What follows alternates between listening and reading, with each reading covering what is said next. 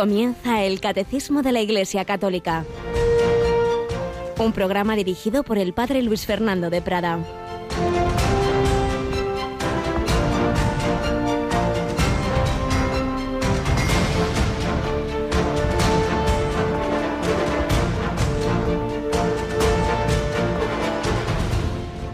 De dentro del corazón del hombre salen los pensamientos perversos, las fornicaciones, robos, homicidios, adulterios, codicias, malicias, fraudes, desenfreno, envidia, difamación, orgullo, frivolidad. Todas esas maldades salen de dentro y hacen al hombre impuro. Alabado sean Jesús, María y José. Muy buenos días en este 9 de febrero de 2022, en esa polémica de Jesús con los fariseos que insistían en las cosas externas, que si los alimentos, que si esto hace impuro al hombre. Dicen, hombre, no. Lo que hace impuro no es lo que comemos, lo que hace impuro es lo que sale del corazón cuando el corazón está torcido, cuando está en pecado. Bueno, y todos nosotros somos concebidos en una situación de un corazón retorcido, digámoslo así, centrado en sí mismo, egocéntrico, soberbio, y luego pues todos esos pecados capitales, cada uno tenemos más o menos un punto o varios débiles, pues uno será más la ira, otro será más la pereza, o será más la lujuria, o será más la avaricia, y el Señor que ve el corazón de cada hombre, pues lo ve. Lo importante es eso, lo que hay en el corazón. Y eso es lo que puede hacernos impuros, no lo que comemos. Es de dentro, de donde sale todas esas maldades podríamos decir, bien entendida la expresión, que el cristianismo es religión del corazón. Claro, decir esto hoy día, pues ya sabemos que no, no, no nos referimos al sentimentalismo y, a, y amoríos que duran tres días. Evidentemente no estamos hablando de corazón en ese sentido superficial, de emociones superficiales. No, Estamos hablando en el sentido de que la palabra corazón tiene en la Biblia, lo más hondo de la personalidad, donde se juntan pensamientos, deseos, afectos, voluntad libre, etcétera, etcétera. Ahí, ahí, eso es lo importante. El cristianismo religión del corazón porque de nada sirve un mero comportamiento externo muy correcto si el corazón, si eso no sale del corazón. Yo voy a misa estoy ahí de cuerpo presente pensando en no sé qué, saludo a uno muy amablemente, hola, ¿qué tal está usted? Por dentro diciendo más tonto que... Pues eso no sirve de nada. Y ya lo dice Jesús, que, que no basta no matar, que puedes matar en el corazón, no basta no adulterar, puedes adulterar en el corazón. No basta no robar, puedes estar, si pudiera, eh, con un corazón avaricioso. Por eso no podemos salvarnos a nosotros mismos, porque bueno, el comportamiento más o menos, haces una terapia conductista, refuerza no sé qué, no sé cuántos, y se puede conseguir como amestrar un animal. Cambiar el corazón. Solo el Espíritu Santo, solo Jesucristo. Él es el médico que sana los corazones afligidos. Ven, Señor Jesús, transfórmanos, haz nuestro corazón semejante al tuyo, como lo fue haciendo la Virgen María con Bernardé de Lourdes. Estamos ya a dos días de Nuestra Señora de Lourdes. Yolanda, buenos días. Muy buenos días, Padre. Pues eso, pasado mañana Nuestra Señora de Lourdes y ya que no nos podemos ir para allí, pues vamos a conectarnos en Rosario Mundial, ¿verdad? Sí, mm, vamos a conectarnos todas las radios Marías del mundo y vamos a rezar el Santo Rosario este viernes a las 4 de la tarde, las 3 en Canarias. Como ayer nos recordaba nuestro querido diácono permanente eh, Gerardo, pues es la Jornada Mundial del Enfermo, instituida hace 30 años por San Juan Pablo II, que que bien supo en toda su vida, sobre todo al final, lo que es la enfermedad. Pues sí, ya lo sabéis, este viernes con Nuestra Señora de Lourdes. Ahí se han curado el cuerpo pues muchas personas, en muchos casos estudiado a fondo y con milagros declarados, muchísimos más sin haber hecho ese estudio, pero que saben las personas que los han recibido. Pero mucho más que los milagros corporales, que evidentemente no siempre se han dado, porque lo importante en definitiva no es el cuerpo, que antes o después cae y muere, como con Juan Pablo II vimos. Lo más importante son los milagros espirituales que ahí se han dado. Eso es lo definitivo. Pues eso es lo que le pedimos al Señor por mediación de María. Ese es el milagro que hizo el Señor con Íñigo López de Loyola. Seguimos recogiendo pinceladas de la vida de este gran santo.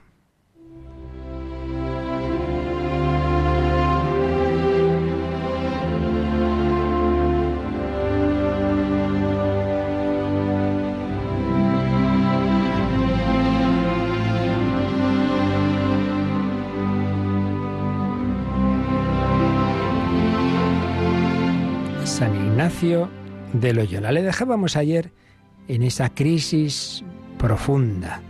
Todo había ido muy bien en esos años de Arevalo, demasiado bien, con esa buena educación que allí recibía en ese lugar tan importante que venía a ser casi una, una segunda corte donde había estado Isabel la Católica, donde había ido Fernando el Católico con frecuencia, donde era tan importante esa familia que le acogió como a un hijo más, Juan Velázquez de Cuellar, pero Íñigo, por un lado, pues con esas tendencias suyas había hecho más de una travesura, entre comillas, bastante gorda, como la que le llevó a aquel proceso que no se sabe exactamente qué hizo con su hermano Pedro allí en su tierra, pero luego, pues sobre todo cuando él vio cómo pasa la gloria del mundo, cómo quien había sido tan importante en tiempos de Fernando el Católico cae en desgracia, cuando llega Carlos, Carlos I de España y V de Alemania que decimos,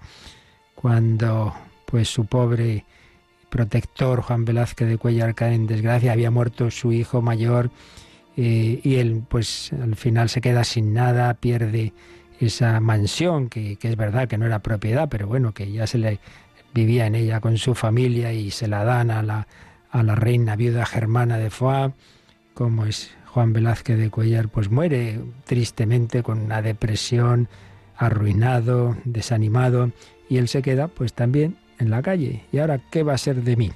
Bueno, pues vamos a situar primero históricamente un poquito el siguiente paso. Como decíamos, la mujer de Juan Velázquez de Cuellar, María Velasco, que estimaba mucho a San Ignacio, pues con lo que le quedaba, le, regaló dos caballos y una cantidad de dinero y una carta de recomendación para el virrey de Navarra. Y es que don Antonio Manrique de Lara era virrey de Navarra desde 1516. Claro, aquí hay que tener presente, como recordaréis, que en España con los reyes católicos se fueron unificando los reinos que en la Reconquista habían estado separados. Y el último que había unido a la corona de Castilla Fernando el Católico era precisamente Navarra. Como eso era cosa muy reciente y no estaba todo el mundo de acuerdo, ni mucho menos, era una situación todavía muy tensa, muy delicada, porque además Francia estaba al acecho. Y Francia pues decía que no, que no, que Navarra pues quería tenerla junto a sí y no que se fuera con, con Castilla y mucho menos con quien se veía como un gran adversario, que era quien llegaba a reinar en España, Carlos de Habsburgo. Y entonces, pues, este que estaba como virrey de Navarra, recibe a Íñigo como gentil hombre a su servicio. Ya decíamos que propiamente Íñigo nunca fue un militar de profesión, pero evidentemente sabía usar y muy bien las armas y ya decíamos que era un hombre muy vanidoso, pendenciero, ya contaremos alguna anécdota al respecto. Gentilhombre al servicio del virrey de Navarra, lo que se llamaba un familiar, entre comillas, que le acompañaba, que cumplía sus encargos y que, si no había más remedio, sacaba las armas y participaba en expediciones militares, como enseguida veremos qué hizo. San Ignacio se iba procurando de nuevo un brillante porvenir en el mundo, lo cual en aquella sociedad implicaba esa experiencia de las armas. Seguramente Íñigo acompañó al virrey en un momento importante en la historia de España, cuando acudió a las Cortes de Valladolid. Por cierto, no nos olvidemos, cuando alguno se cree que eso de las Cortes y es una cosa moderna, no, no, eso de las Cortes nace en la Edad Media y concretamente España es de los sitios, si no creo, me parece que el primerísimo o casi de toda Europa donde se hacen esas reuniones del pueblo. Bueno, pues va a las Cortes de Valladolid en febrero de 1518 para la ceremonia de reconocimiento oficial de Carlos I como rey de Castilla. Ahí se encuentra con su hermano, Martín García, que era el señor de Loyola que había sucedido a su padre. Bueno, pero es el momento en que en España hay muchas agitaciones. Eh, llega, como digo, Carlos, pues de países de Europa que no conoce bien ni bien ni mal España ni el español y viene acompañado de extranjeros y eso no cae bien nunca, ¿verdad? Y bueno, se van juntando una serie de factores que aquí no vamos a detallar. El caso es que hay distintas agitaciones que perturbaron las villas y ciudades de Castilla. Y en esos momentos siempre a río revuelto ganancia de pescadores. La ciudad de Nájera se levanta contra el virrey, que era duque de Nájera precisamente. Entonces se presenta ahí el ejército del, del virrey con una expedición que sometió a los ciudadanos rebeldes en septiembre de 1520, bastante a lo bruto.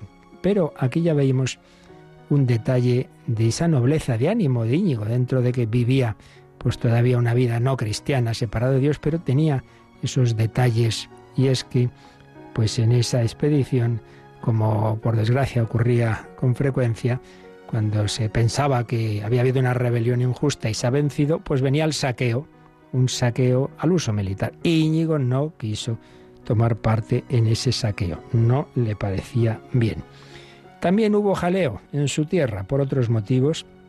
En las villas de Guipúzcoa, en 1521, había habido revueltas. Bueno, pero allí el duque de Nájera vio que ahí no era cuestión de ir con el ejército y envió a varias personas, entre ellas a Íñigo, para hacer, digamos, labores diplomáticas, para pacificar la situación. Y lo consiguieron. Por eso uno de los primeros jesuitas que nos transmite noticias, un, esbozo de lo que casi sería una biografía de San Ignacio, Polanco, el padre Polanco, dice que en este asunto San Ignacio Íñigo dio muestras de ser ingenioso y prudente en las cosas del mundo y de saber tratar los ánimos de los hombres, especialmente en saber acordar diferencias o discordias.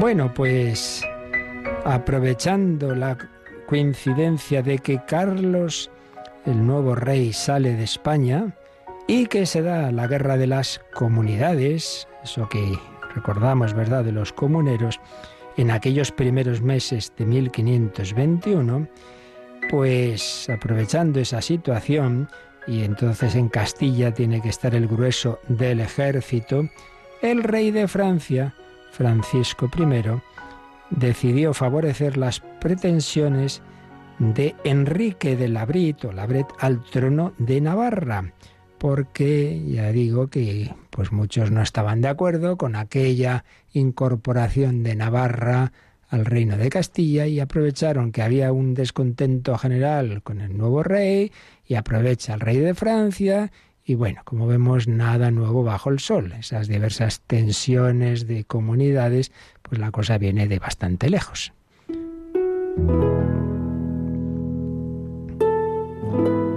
Bueno, pues en efecto, desde la incorporación de Navarra a Castilla solo habían pasado nueve años. Y había una división entre los navarros. Unos estaban de acuerdo con esa incorporación y otros no. Quizá todavía la mayoría no, porque era algo, ya digo, bastante reciente. Entonces ya se ve que va a haber lío y se está preparando un ejército francés que va a apoyar a los que quieren levantarse contra Castilla. Entonces el virrey pide refuerzos de tropas, pero no llegan, porque ya decimos que en otros lugares de España también había eh, batallas. Y va llegando un gran ejército francés a las órdenes de Andrés de Foix. El virrey se dirige a Segovia, donde se encontraban los que estaban gobernando el reino en, nombre de y en, la ausencia del rey Carlos. Pero nada, no hay manera. Y había dejado mm, el virrey a Pero de Boamont en Pamplona con mil milicianos, pero estalló una revuelta en la ciudad. Y entonces estos también se marchan y al final no se queda nadie. Llega por otro lado desde su tierra de Loyola Martín García de Oñaz, el hermano de San Ignacio, con un grupo de soldados que había reunido en Guipúzcoa para apoyar, apoyar al, al virrey, pero también viendo el alboroto se da media vuelta y al final no se queda casi nadie. Pero Íñigo, y aquí de nuevo vemos el talante humano de Íñigo dice, no, no, no, yo no me marcho como todo el mundo. no nos podemos marchar, pero, pero si nos quedamos cuatro gatos, ¿quién va a defender esto frente a un ejército inmenso que viene de Francia? Pues nos metemos en la ciudadela. Y así hicieron. Se metieron en un pequeño castillo que no estaba bien fortificado y la ciudad de Pamplona va a caer enseguidita, bueno, es que no va a haber defensa, se va a abrir directamente, se va a entregar y capitular ante ese ejército francés, pero queda un grupito de defensores en la ciudadela. Este es el contexto en el que mm, hemos hoy intentado recordar estos datos históricos, pues no por mera erudición, que nunca nos viene mal conocer un poquito de la historia, pero que lo hacemos para que entendamos mejor, y ya lo haremos mañana si Dios quiere, ese contexto en el que la providencia de Dios actuará para que ocurra un hecho que cambiará la historia de la Iglesia y en definitiva del mundo. La conversión de San Ignacio precisamente en la defensa de esa ciudadela. ¿Y por qué digo esto? Todo lo que estamos contando de San Ignacio pues no es simplemente para conocer mejor su vida, sino para que saquemos aplicaciones a la nuestra. Y aquí la aplicación es esa, que tantas circunstancias que ocurren en España, en el mundo, que nos parece este, esto se le ha ido de las manos a Dios. No, no, no, no. Dios no se le va nada de las manos. Es verdad que el Señor permite muchas cosas difíciles de entender. Mis caminos no son vuestros caminos, pero Dios sabe lo que hace y lo que permite. Sí, claro, tiene que conjugar el respeto que él mismo ha querido a nuestra libertad, que actúa mal muchísimas veces, pero por otro lado, él sabe sacar bien del mal. Entonces no nos pongamos nerviosos. Dios sabe más. También en la historia de Israel hubo momentos terribles, durísimos, exterminio casi en muchas ocasiones, el, destierro de Babilonia, eh, dominados por, por griegos, por romanos. Bueno, bueno, pues en ese contexto se fue realizando la historia de la salvación.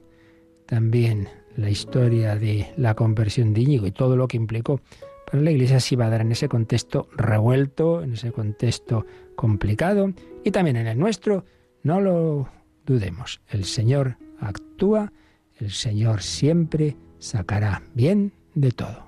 Sagrado corazón de Jesús, en vos confiamos.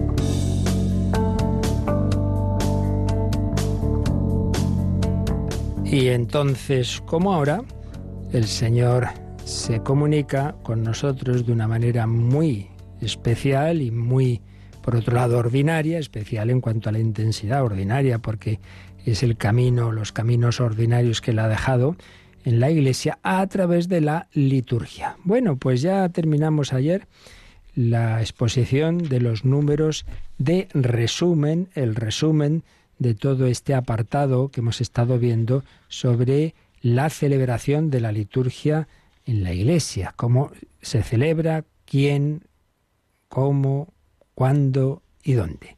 Todo eso que hemos ido viendo semanas anteriores, pues nos lo ha presentado resumido el catecismo en estos números del 1187 al 1199 que hemos visto aquí los últimos días. Y solo queda un pequeño artículo breve y que vamos a ver más, más rápido que otros anteriores porque es de menos importancia, digamos, para nuestra vida espiritual, pero bueno, que, es conveniente que tengamos nociones también claras. Solo queda un pequeño articulito, digo, de esta primera sección del de la segunda parte del catecismo. Recordemos que estamos en esa segunda parte relativa a la liturgia y todas las cuatro partes del catecismo tienen dos secciones. Una primera como de fundamentos o principios y una segunda en que ya va detallando, en este caso de la liturgia, los sacramentos, los siete sacramentos.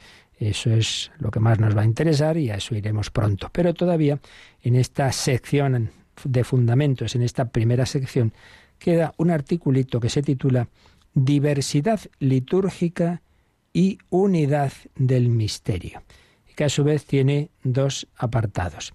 Tradiciones litúrgicas y catolicidad de la Iglesia, y el segundo es liturgia y culturas. ¿Cuál es el trasfondo de este artículo? Bueno, pues que todo lo que hemos ido viendo sobre las características fundamentales de, la liturgia, de qué es la liturgia, de su columna vertebral que son los sacramentos, de cómo se celebra, todo eso en lo esencial es común en toda la historia de la Iglesia y en todos los lugares en que está presente. Sí, en lo esencial, pero siempre, siempre el, mensaje cristiano sigue la dinámica de la encarnación. El cristianismo viene de Cristo. ¿Cristo quién es? El Hijo eterno de Dios, Dios de Dios, luz de luz, pero hecho hombre en unas circunstancias concretas, en unas coordenadas y no en otras. Él se hizo hombre en una determinada época, no en la nuestra, ni en el siglo XVI. Y se hace hombre en una determinada cultura, con una determinada lengua, con un, contexto histórico, se hace varón y no mujer, en fin, todas estas características concretas de, un ser humano. Y entonces ahí es donde se encarna. Pero luego el cristianismo tiene que llegar a otras culturas, a otras épocas, a todo el mundo. Y entonces esa dinámica de la encarnación se realiza a través de la Iglesia. Jesucristo tuvo que escoger, el Hijo de Dios tuvo que escoger una determinada época y no otra.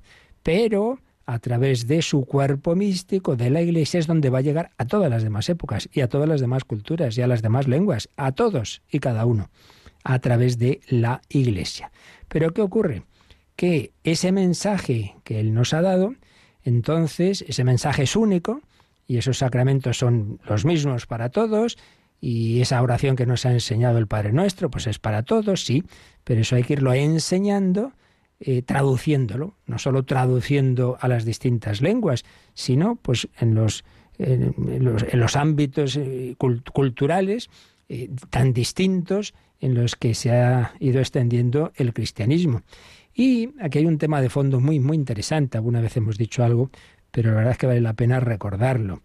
Mm, y es cómo se conjuga en la revelación cristiana unidad y diversidad. Esto es un tema fundamental en la teología, en la espiritualidad y podríamos decir que no solo en el ámbito eclesial, sino fuera. En la política, por ejemplo, es muy importante cómo en una nación se conjuga unidad y diversidad. Si no hay unidad, pues aquí no hay nación. Si no hay algo que nos une a todos, si no hay algo común, si no hay un ideal común, si no hay una cierta identidad patriótica, si no hay un concepto, una idea, y claro, pues que al final qué pasa por lo que está pasando en algún sitio que no quiero recordar, y es que, que, se pierde esa identidad nacional. Eh, decía Chesterton, las naciones si desaparecen no es porque alguien las oprima, sino porque se suicidan. Y es así por desgracia. Entonces, hace falta, eh, hay una nación, hay una identidad, cuando hay una unidad en torno a algunos valores comunes importantes. Si lo único que nos une es apoyar a un equipo de fútbol, a la selección nacional, pues en fin, no es que sea fundamento demasiado profundo, ¿verdad? Pero a la vez, esa unidad debe conjugarse con la diversidad, porque es que si no, acabamos en los totalitarismos, todos pues como vemos en algunas naciones de Oriente, ¿no? Todos vestidos igual, todos diciendo lo mismo. Eh, aquí en el que se mueve no sale en la foto o, sale en la foto de la cárcel nada más, ¿no? Claro, entonces unidad y diversidad, no, no es nada fácil el tema. Y eso tiene mucho que ver con la concepción de Dios, porque como explicado en más de una ocasión en sus grandes obras, antes incluso de ser Papa Joseph Ratzinger, el mismo, la misma noción de cómo es Dios, el Dios se nos ha revelado en Cristo, que siendo uno es trino, pues ya vemos que en Dios mismo se conjugan unidad y pluralidad. Dios es uno, claro que sí. Amarás al Señor tu Dios con todo tu corazón, unidad. Pero Dios es Padre, Hijo y Espíritu Santo. En esa unidad no es la unidad del átomo, no es la indivisibilidad de, la partícula más pequeña, no, no, no, no. La unidad de Dios es unidad en el amor y en el diálogo, y por tanto es una unidad que no es uniformidad. El Padre no es el Hijo.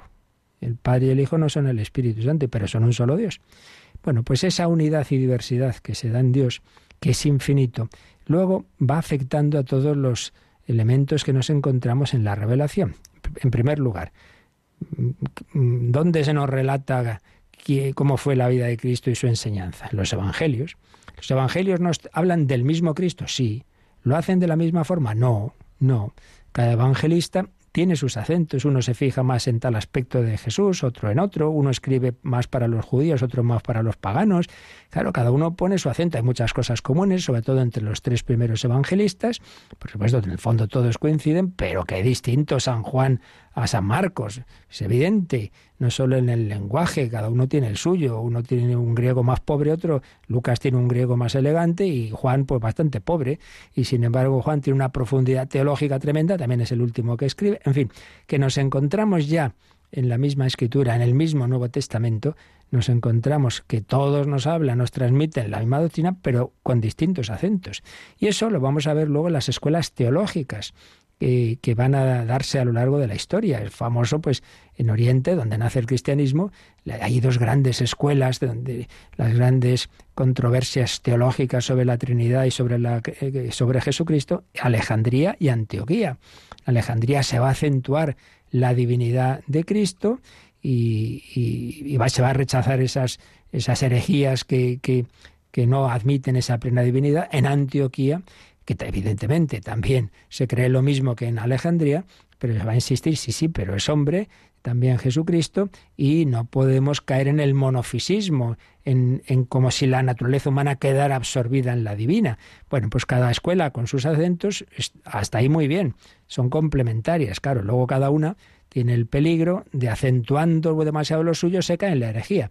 En el caso de Alejandría se cae en el monofisismo, como si la naturaleza humana de Cristo hubiera quedado absorbida en la divina, en el caso de Antioquía se cae en el nestorianismo, separar tanto lo divino y lo humano, que parece que Jesús es una persona humana en la que habita especialmente Dios. Una herejía, por cierto, muy actual hoy día, porque nada hay nuevo bajo el sol. Bueno, pues esto que digo, en la fe ocurre también en la liturgia.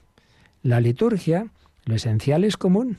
Pues claro, son los sacramentos que nos ha dejado el Señor, el bautismo, la confirmación, la Eucaristía, etcétera, etcétera. La celebración de la misa, uno ve los documentos que quedan antiquísimos y uno dice, hombre, pues sí, cuántas cosas parecidísimas, sí. Pero luego, como eso sin cultura y en, en los estilos de cada pueblo, pues lo esencial común es distinto, como se celebra en Oriente, como se celebra en África, como se celebra en Roma, como se celebra en las Galias, como se celebra en España, el rito hispano-mozárabe, etc. Este es el tema. Entonces no tiene que extrañarnos que lo que aquí vamos a, ver ahora a propósito de la liturgia, ya digo que es algo que, que, que está en la entraña del cristianismo, que Dios nuestro Señor es, que Él en sí mismo es uno y trino, y Jesucristo es una única persona, una persona divina, la segunda de la Trinidad, pero con dos naturalezas, uno y dos. Una persona, dos naturalezas, la divina y la humana. Pues esa unidad y diversidad se da también en la escritura, se da en, en el dogma, lo esencial es común, está resumido en el credo y para eso, gracias a Dios, el Señor nos ha dejado el magisterio de la Iglesia cuando dudamos. Pero a ver, ¿esto entra en lo opinable, en, los acentos, en las distintas escuelas o esto ya es separarnos de la fe? Bueno, pues para eso está el magisterio de la Iglesia, para eso están los dogmas, para eso está el credo, para eso está el catecismo.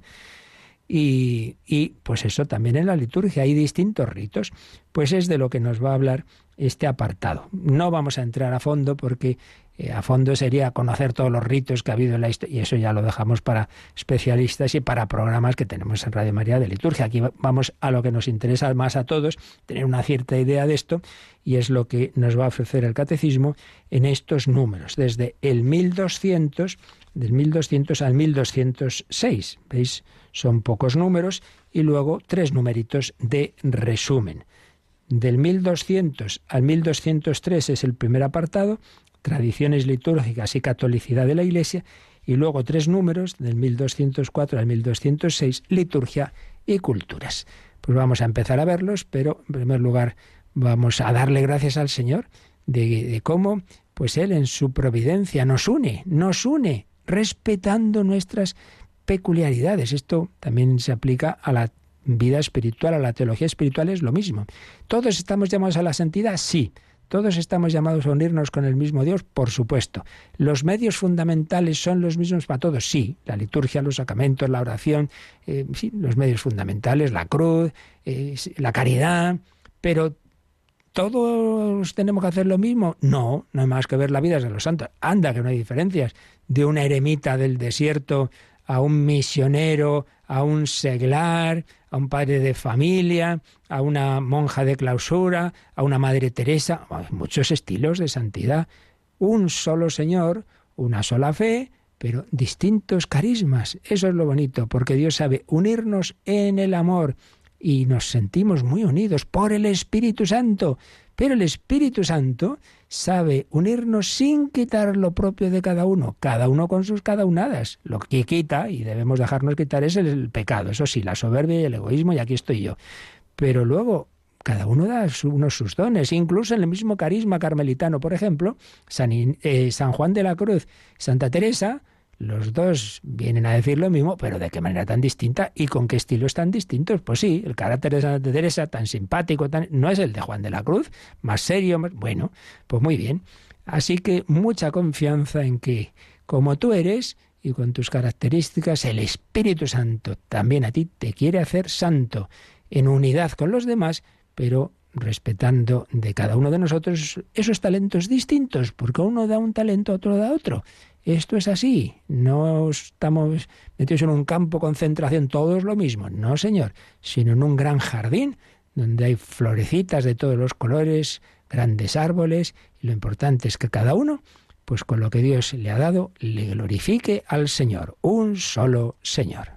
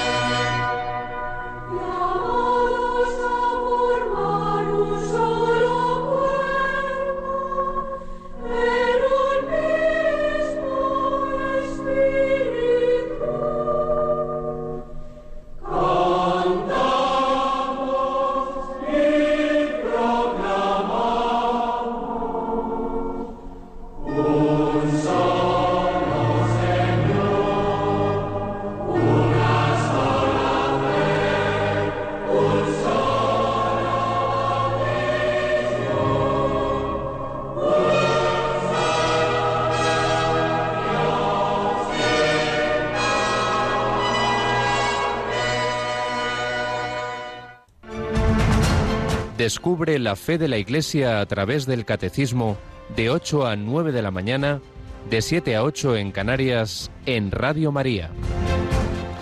Bueno, Yolanda, pues vamos a leer ya este primer número de este apartado, que es un número así bastante redondito, el 1200. Desde la primera comunidad de Jerusalén hasta la parusía, las iglesias de Dios, fieles a la fe apostólica, celebran en todo lugar el mismo misterio pascual. El misterio, celebrado en la liturgia, es uno, pero las formas de su celebración son diversas. Bueno, pues aquí está expresado esto que os decía. Ahí lo que se usa es la palabra misterio, palabra misterio con mayúscula, y luego pues las distintas formas de celebración. El misterio que se celebra en la liturgia es uno. ¿Qué es ese misterio? El misterio pascual. El Dios, el Hijo de Dios hecho hombre, que ha, llevado nuestra vida humana y que ha sufrido la pasión, ha muerto, ha resucitado y ascendido a la derecha del Padre, nos envía el Espíritu Santo. Ese es el misterio pascual, la Pascua de Cristo, su paso por la muerte a la resurrección y el envío del Espíritu Santo. Pues bien, ese es el misterio que celebramos siempre en la liturgia, como ya vimos en su momento, y particularmente la Santa Misa, pues hace presente esa muerte y resurrección de Cristo. Eso es uno, eso en todas partes, si no, no es liturgia católica. Pero ese misterio se celebra de distintas formas, en que, en lo más básico también, también se dan siempre, por supuesto, pero Luego hay pues sus, diversidades, y entonces que si la paz se hace antes, que si se hace después, que si esto es aquí, que si esto es allá, ahí hay distintos ritos. Y en este sentido vamos a leer algo de lo que escribía en esta obra que muchas veces hemos citado para ampliar estos temas eh, el entonces cardenal Ratzinger, El espíritu de la liturgia, una introducción. Hay un capítulo que se titula El rito, hablando de esto, ¿no? de los distintos ritos que hay en la iglesia. Y nos recordaba que la palabra rito hoy a muchos no les suena bien. Parece que es algo como expresión de rigidez. Al rito se le opondría la creatividad. Entonces, la dinámica de la inculturación. Solamente a través de ella surgiría la liturgia viva. Cada comunidad que se exprese a sí misma, cada uno, pues como son, pues que exprese lo suyo. ¿Veis? Aquí es donde está el, error. Por un lado, sí, cada comunidad debe vivir la liturgia pues con sus características culturales, pero no para expresar lo suyo, no para expresar la, historia, eh, las tradiciones del pueblo, sino para expresar el mismo misterio pascual, a su manera, pero el misterio pascual. Es como si dijéramos, mira, vamos a leer el Quijote, pero se va a leer en distintas zonas de España. Lo que se lee es lo mismo, pero evidentemente con muy distintos acentos. Pues claro. Entonces, ¿estáis leyendo lo mismo? Sí, pero tú lo lees con acento andaluz, tú con acento eh, extremeño, tú con acento gallego, etcétera, etcétera, etcétera. Sigue diciendo Ratzinger. El jurista romano, que no era cristiano, Pomponio Festo, en el siglo II definió el rito como costumbre probada en la administración de los sacrificios. Claro, él está hablando del mundo pagano. Y es que esto del rito se da en todas las religiones. En toda la historia de las religiones, el hombre busca el modo adecuado de relacionarse con Dios, el modo adecuado de adorar a Dios, una forma de oración y de culto que sea agradable al mismo Dios. Y es curioso, señala Joseph Ratzinger con su enciclopédica cultura, que la palabra ortodoxia originariamente no significaba la recta doctrina, sino que inicialmente más bien se refería a esto, al modo adecuado de glorificar a Dios, la recta forma de adoración, con lo cual, en realidad, ortodoxia, que, también está implícita la sana y verdadera doctrina, pero es también ortopraxis, por tanto no hay que contraponer nunca la doctrina en lo que hacemos, no hay que contraponer la fe, el dogma y la liturgia, porque todo está unido, porque aquí lo importante es la manera adecuada de, relacionarse con Dios, un Dios al que conocemos, se nos ha revelado y tenemos esa doctrina que nos explica quién es Dios, pero también se nos explica cómo relacionarnos con Él. Entonces se consideró como un gran don de la revelación cristiana el saber cuál es el verdadero culto, la forma que realmente glorifica a Dios. Claro, pues ¿quién lo va a saber mejor que Dios? El Dios hecho hombre, que, nos enseña a relacionarnos con el Padre. Yo soy el camino y la verdad y la vida. Nadie va al Padre sino por mí. Entonces el camino es Cristo, el camino es la cruz. Yo cuando fuere elevado sobre la tierra atraeré a todos hacia mí. Por tanto, compartiendo el camino pascual de Jesucristo, tomando parte en la Eucaristía, pues allí la encarnación conduce a la resurrección. La liturgia recibe todo de la encarnación y lo refiere todo a la resurrección a través de la cruz. Entonces, aplicando esto que decíamos, una especie de definición del rito que daban los, los paganos como Pomponio Festo, aplicándolo ya al, al mundo cristiano, para nosotros, para el cristiano, el rito es la forma concreta que supera el tiempo y el espacio, en el que de manera colectiva, comunitaria, toma cuerpo el modelo fundamental de la adoración. Un modelo de adoración que se nos ofrece por la fe. Y esa adoración incluye siempre toda la práctica de la vida.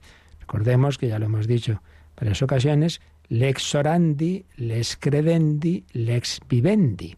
Es decir, cómo se ora tiene que ver con lo que creemos y eso es para llevarlo a la vida. Lex credendi, creemos en Dios Padre, Hijo y Espíritu Santo. Pues lex orandi, me dirijo al Padre por el Hijo en el Espíritu Santo. Y lex vivendi, vivo ese amor a la Santísima Trinidad en la vida ordinaria, porque amaos unos a otros como yo os he amado.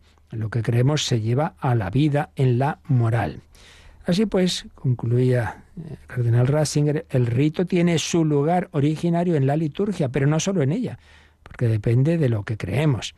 Se expresa también en una forma determinada de hacer teología, como os decía yo al principio, en la forma de la vida, incluso en los ordenamientos jurídicos de la vida eclesial. Por tanto, estamos tocando aquí un tema más profundo de lo que parece. No, es simplemente una cuestión de erudición litúrgica, que sepamos cuántos ritos hay, sino que nos demos cuenta de que esto responde a toda una concepción de Dios y de la revelación. Y vamos a leer, Yolanda, por eso también eh, un número marginal que nos sugiere el catecismo, eh, que tiene que ver con esto, pero en otra parte del catecismo. Concretamente, en la parte cuarta, en la parte de la oración, pues hay un número, el 2625, que habla de este mismo tema de unidad y diversidad. Lo leemos. Estas oraciones son en primer lugar las que los fieles escuchan y leen en la Sagrada Escritura, pero las actualizan, especialmente las de los Salmos, a partir de su cumplimiento en Cristo.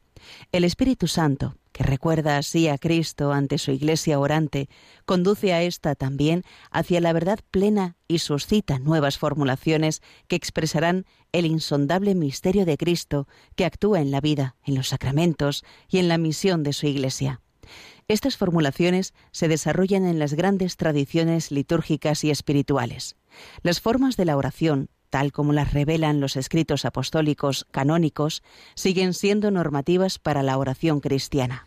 Bueno, pues aquí se viene a aplicar a la oración, ya digo que esto es un número de la parte cuarta del catecismo, lo que estamos diciendo de la doctrina dogmática, lo que estamos diciendo de la liturgia, a saber que hay unas orientaciones fundamentales de la oración, que esas son permanentes y comunes a todo cristiano, que tenemos en los escritos inspirados, que no solo es el Padre Nuestro, sino tantas expresiones de oración que aparecen del propio Jesús y luego en el Nuevo Testamento, anda que no nos dice cosas San Pablo, de, la oración. Nosotros no sabemos orar como conviene, el Espíritu Santo viene en nuestra ayuda, formas de oración, la bendición, la adoración, la alabanza, la acción de gracias, la petición, el arrepentimiento, etcétera, etcétera. Todo eso siempre tiene que estar presente en la vida cristiana, en la oración cristiana, pero con distintas formulaciones. Y de nuevo dice esta idea tan, tan, tan profunda, el Espíritu Santo, el Espíritu Santo suscita nuevas formulaciones que expresan el insondable misterio de Cristo. Un insondable misterio de Cristo que actúa en la vida, en los sacramentos y en la misión de la Iglesia. Y esto me da pie para indicar también algún motivo del porqué, del porqué de esa diversidad eh, que se da, como digo, en todo lo, lo, católico. Católico significa universal. ¿Por qué la diversidad? Pues muy sencillo. Básicamente hay dos razones. Una, la infinitud de Dios. Claro, si Dios si fuera, pues, no sé, una realidad pequeñita, fácilmente conocida, pues, pues ya está, eh, pues ya está, hay poco que, pues es esto, esto es lo que hay. Pero oiga, es que la infinitud de Dios eh, y, de, es imposible nunca llegarle por, mm, por nosotros a conocerle plenamente, es imposible. Incluso en el cielo, dicen grandes teólogos, pues es, claro, ¿por qué no el cielo no es un aburrimiento? Algunos se piensan, aquí siempre lo mismo. No, no, de lo mismo nada. Es que toda la eternidad se queda corta para ir mm, disfrutando de Dios, porque es que siempre hay más y más y más y más. Esto no se acaba nunca. La plenitud infinita de verdad, de bondad, de belleza. Pues eso es como un ratón que tiene un queso inmenso y va royendo por aquí y por allá, eso no se acaba nunca. Bueno, vaya ejemplo. Pero en fin, ya me entendéis. Entonces, por un lado, la infinitud del misterio. Dios no se agota nunca. Jesucristo, Dios y hombre verdadero. Es que, es que vamos, por eso los santos que le han conocido de verdad, dice, es que, es que siempre es más y más y más y más entrar en ese amor infinito. Por un lado, la infinitud de Dios. Y por otro lado, en cambio, la limitación de la criatura en nuestro caso, la limitación del hombre. Si conjugáis los dos aspectos, es imposible que un hombre limitado eh, meta en sí mismo esa infinitud de Dios. Es imposible. Entonces, ¿esto qué implica? Pues que el Señor nos, se nos va dando a conocer de manera parcial, mm, a uno le acentúa más un aspecto, a otro otro. Por eso somos cuerpo místico, porque nadie puede agotar ni todo el conocimiento, ni toda la imitación de Cristo. Y de ahí viene los distintos carismas. Todos los santos, todos los cristianos coincidimos en que la, santidad eh, está basada en las virtudes teologales, la fe, la esperanza, la caridad, en fin, lo, lo esencial es común, sí, pero repito, a cada uno Dios le da un estilo y un carisma, y por eso hay un carisma distinto, esto lo vemos especialmente en las órdenes religiosas. Todas quieren imitar a Cristo, pero nadie puede imitar todo a Cristo. Unos imitan más a Cristo, por ejemplo, en la atención a los enfermos. Jesús curaba enfermos, bueno, pues hay órdenes religiosas, especialmente su carisma es eso, la misericordia con los enfermos. Jesús iba a los niños, hay órdenes religiosas, especialmente para la educación de los niños. Jesús predicaba, pues hay órdenes religiosas, especialmente de predicación. Jesús misionero, hay órdenes religiosas, especialmente misioneros. Y quien dice en la vida religiosa, dice en, los demás campos. Entonces, y por supuesto, la primera diversidad, antes de esa, es que, que, todos llamamos a la santidad, pero es distinto el modo de seguir a Cristo en la vida sacerdotal, en la vida religiosa y en la vida seglar.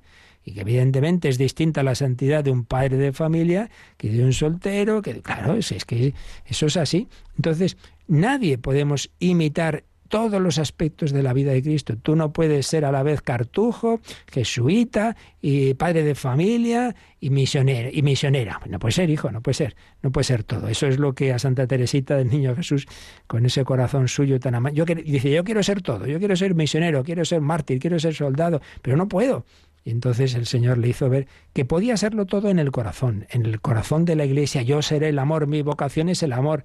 Claro, su vocación era contemplativa y desde su convento eh, ofrecía su vida en amor para ayudar a todas esas vocaciones, para ayudar a los misioneros, para ayudar a los sacerdotes, para ayudar a todos. Pero veis, cada uno con un carisma. Por tanto, unidad y diversidad. Pero esa diversidad viene, como digo, de que nadie puede agotar a Dios y nadie puede imitar todos los aspectos de la vida de Cristo. ¿De acuerdo? Bueno, pues esto, que ya digo, es fundamental para todas las dimensiones de la vida cristiana, es lo que aquí eh, estamos empezando a ver un poco a propósito de la liturgia. padre José Luis Gutiérrez, en su manual de iniciación de la liturgia, pues también nos habla de cómo se han ido configurando en la historia de la Iglesia distintas tradiciones de culto, por muchos factores, donde entra también pues como decíamos en San Ignacio, el contexto geográfico, histórico, político, porque la Iglesia, pues, pues eso, desarrolla su vida en una sociedad concreta y evidentemente hay una mutua relación entre la Iglesia y la sociedad. En buena medida, estas tradiciones litúrgicas dependieron de la ordenación patriarcal de la Iglesia. Concretamente, en los primeros siglos, resume así las grandes familias litúrgicas, este estudioso, eh, hablando eh, del área de influencia de las grandes ciudades y concretamente patriarcados. Los patriarcados que hubo en el ámbito del Imperio Romano. Antioquía, Alejandría y Roma, sedes de origen apostólico, y luego Constantinopla y Jerusalén, sedes de origen conciliar. Entonces, en torno a estas cinco grandes ciudades, Antioquía, Alejandría, Roma, Constantinopla y Jerusalén, pues se van a desarrollar unas escuelas, digamos, teológicas y ritos litúrgicos. Esto en cuanto a patriarcados. Y luego, en el ámbito más oriental, los catolicados fuera de los confines de la cultura greco-romana, y ahí están Seleucia, Tesifonte, que sería Mesopotamia, Georgia y Armenia. Bueno, ya digo que no vamos a entrar en muchos detalles técnicos, pero bueno, por lo menos que nos suene un poquito que en el origen de, los primeros siglos de la Iglesia se estaban esos centros potentes de, vida cristiana que dieron lugar también, pues aparte de distintas escuelas teológicas, a diversos ritos eh, con sus peculiaridades dentro de la unidad del misterio. Pues este es el tema que como veis, pues lo podemos luego aplicar a muchos otros aspectos en nuestra vida, porque siempre al final es esta misma dinámica. Lo esencial es común, pero mm, el Señor respeta y quiere, y quiere, y valora no solo la, la diversidad individual de cada uno de nosotros, nadie tiene un camino exacto al del otro. Esto es muy importante también para la dirección espiritual. No se puede llevar a todo el mundo por el mismo camino, de ninguna manera. Sería un gravísimo error. Esto lo han dicho todos los grandes maestros de vida espiritual. No, no, cada uno hay que ver, pues eso, por dónde le lleva Dios a cada uno. Cada uno a su ritmo, cada uno a su forma, y a nivel individual, pero también a nivel comunitario. Pues, pues el Señor pues eso va suscitando en épocas y en distintas culturas distintas formas, entonces no hay que eh, ponerse nervioso, ay, que esto lo hacen de otra forma, pues sí, lo hacen de otra forma, pero no te preocupes, que esto es tan católico como lo tuyo, no, en eso no hay mayor problema, siempre que, repito, siempre que de verdad sea católico, es decir, que todo esté inspirado en la misma fe, que a fin de cuentas para eso tenemos el catecismo, para saber qué es lo común para todos y qué es aquello que ya entra en la diversidad. Bueno, pues lo dejamos aquí y teníamos alguna preguntilla pendiente en el correo y todavía eh, si rápidamente queréis hacer alguna otra os recuerdan cómo se pueden enviar. Participa en el programa con tus preguntas y dudas. Llama al 91005 9419. 91005 9419 Puedes escribir un mail a catecismo arroba o escribirnos un mensaje al teléfono de WhatsApp 668 594 383 668 594 383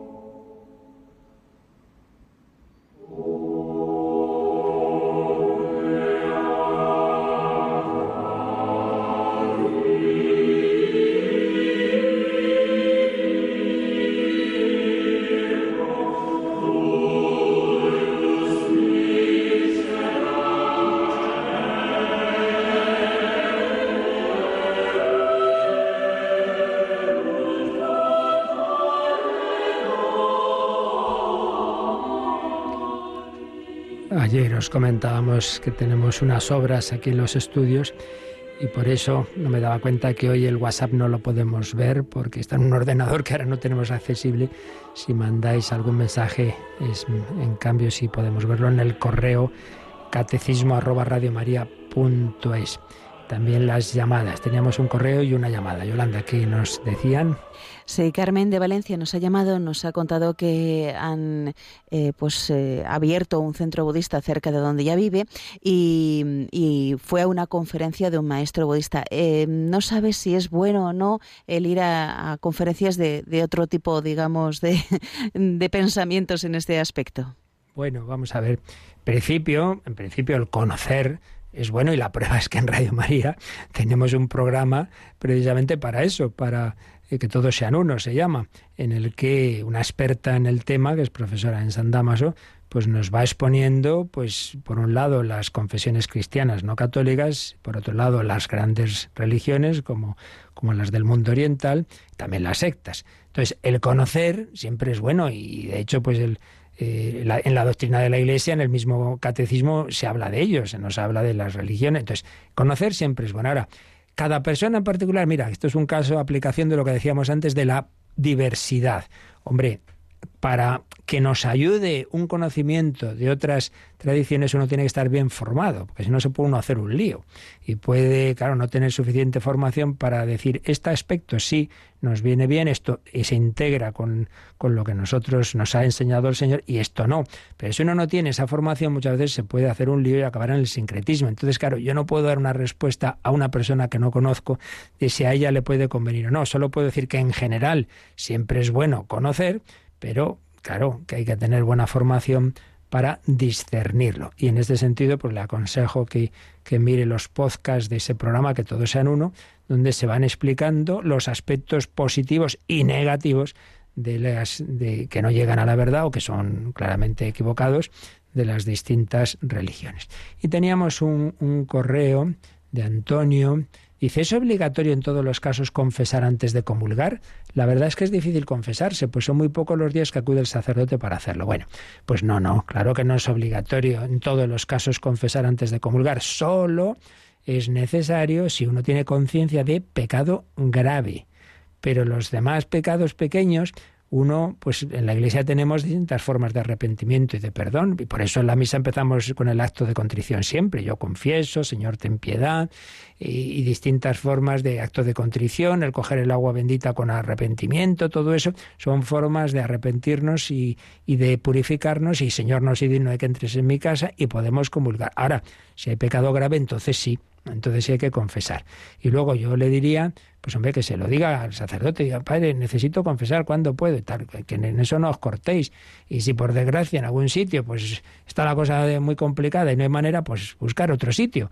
En fin, esto sí que ahí hay tantos factores y tantas cosas que no se llega y bueno, pero sí que es una cosa muy importante que esa disponibilidad del sacerdote para la confesión.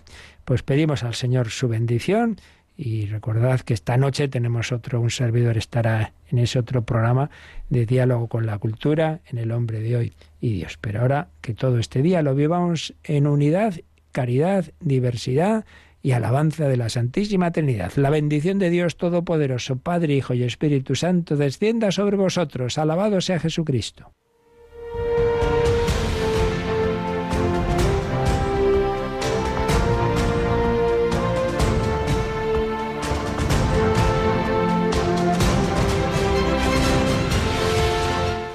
Han escuchado en Radio María el Catecismo de la Iglesia Católica, un programa dirigido por el Padre Luis Fernando de Prada.